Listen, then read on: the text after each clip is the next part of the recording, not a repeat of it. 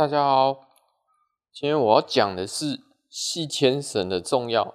其实，在我们上班的环境里面哦，其实有很多主人他是不系牵绳的，他那个 他的逻辑哦很难去理解。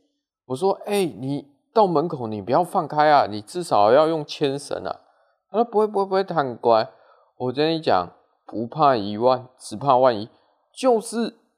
一到门口就也放了，然后就因为我们这次还是巷子，巷子外面就是马路，就直接冲去安全岛啦。那你要怎么去追？你你妈妈主人去追，他还以为你在跟他玩，又从安全岛又又跳到隔壁街去，差一点七天后就回家了。可是这个问题一直层出层出不穷啊。我相信在座各位或是呃 Podcast 的听众，你们附近一定有很多人在遛狗的时候没有在上牵绳，而这新闻每天都在播，一冲出去，要么就是被机车给撞死了。哎，如果你狗狗冲出去被机车撞到，然后机车跌倒，是你要赔车主呢，不是他要赔你狗哎。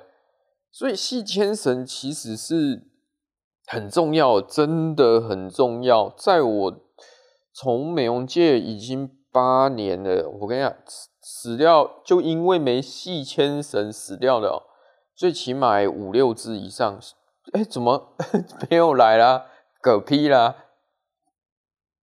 被被机车碾过去，或摔轻则还摔断腿，还还可以医。所以我觉得系牵绳很重要。那你前阵子有一个新闻有没有？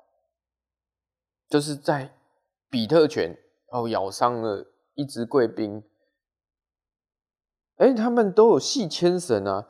其实这也很奇怪。其实台湾有很多友善的公园哦，很多公园啊，甚至是专属的宠物公园。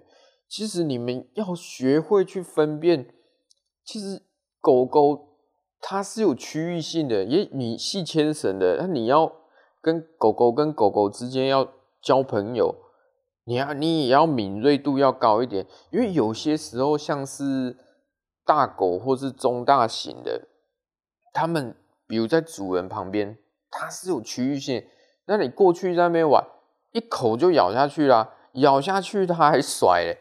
他还不放开，这也很多，所以我我我一直觉得说，台湾要一个友善的环境，真的要从自己做起。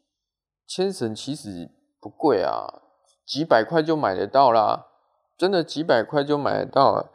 那我们之前在美容业有一个很奇特的方式，就是不关笼。其实我觉得这。不是很好，真的不是很好，因为你你不管，也许他说，哎，我的狗狗不能关笼，他在家里没有关。我的原则，以我的我自己的原则，抱歉，你来到我的店就是要照我的规定，我就是要把它洗好、关好，然后等到你来接，我才会把它放开，因为至少你交给客人。是好的，他来是好的，等下你还回去也是好的，你懂吗？而不是说不关笼，你全部放在一起，你真的啊？就之前有有有一些店，他们就发生这样的事，哈士奇把比熊给咬死了，那你怎么办？你调监视器有用吗？你调监视器也没用，重点就已经咬死了啊，不然就是。回去之后，哎、欸，哎、我的狗狗怎么有了？而且已经几个月准备要生了。这其实后面这种在宠物美容界不关笼的情形也渐渐的消失了，因为真的狗狗是有区域性的，尤其是在陌生的环境。那我今天要讲讲的是，就是真的牵绳。在台湾真的是很重要，甚至是有时候我下班回家，我看到老老一辈人，我我嗯，基本上都是老一辈人，我没有歧视啊。我相信年轻的人比较有这个观念，老一辈人在遛狗是在公园啊，在什么，他是没有在牵绳的呢。我有时候好心的过去讲说，哎、你可能要为什么没有系牵绳啊？这样我哎、欸、还会被骂呢，哎、真的还会被骂。我我不懂哎，那是神逻辑吗？所以台湾有一些人对宠物不友善，我觉得有可能就是真的是有一些老鼠屎。比如说你你也不牵绳，然后。就让它随地大小便，那你也不捡，对不对？你也不处理它，导致说很多地方，甚至有一些公园，它是禁止狗狗进去的。我相信，如果大家都如果能安分，比如说有牵绳，然后大小便可以自己把它处理起来，我相信台湾一定可以。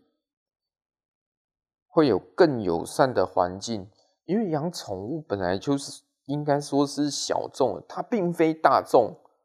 那你今天要去跟乡公所或者是政府去申请，哎，能不能盖一个哎宠物友善的公园啊？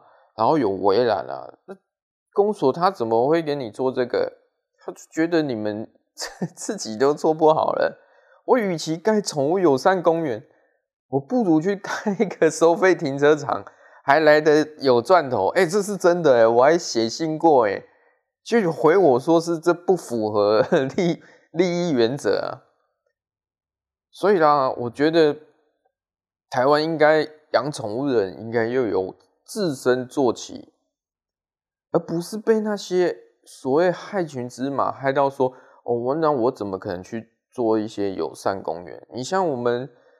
诶、我台北很多，台中也有，那它就是有固定的，虽然坪数不大，可能就是一百平而已，然后专属的宠物公园，而且还是免费的，我觉得这很好啊，一百平不大，你随便一个公园都是几千平以上，但你只是规划一个一百平这样子啊，但是我还是跟大家解释一下。虽然宠物公园很友善，那你进去的时候你还是得注意哦，大小宠物的大小，比如说对方是秋田哦，它主人在旁边，那你也许你是养贵宾，但你就 保持点距离啊。狗狗它是有天性的啊，你到时候如果有受伤，这很难厘清啊，对不对？所以我今天要讲的就是真的。台湾的友善环境真的从你我做起，我都知道，我一个美容师我都知道，更何况你们每天跟自己的狗狗相处，所以，所以啦，记得啊，不要狗狗没带牵绳，不怕一万，只怕万一，七天回家，不要说我没跟你们讲啊。好，今天就聊到这里，拜拜。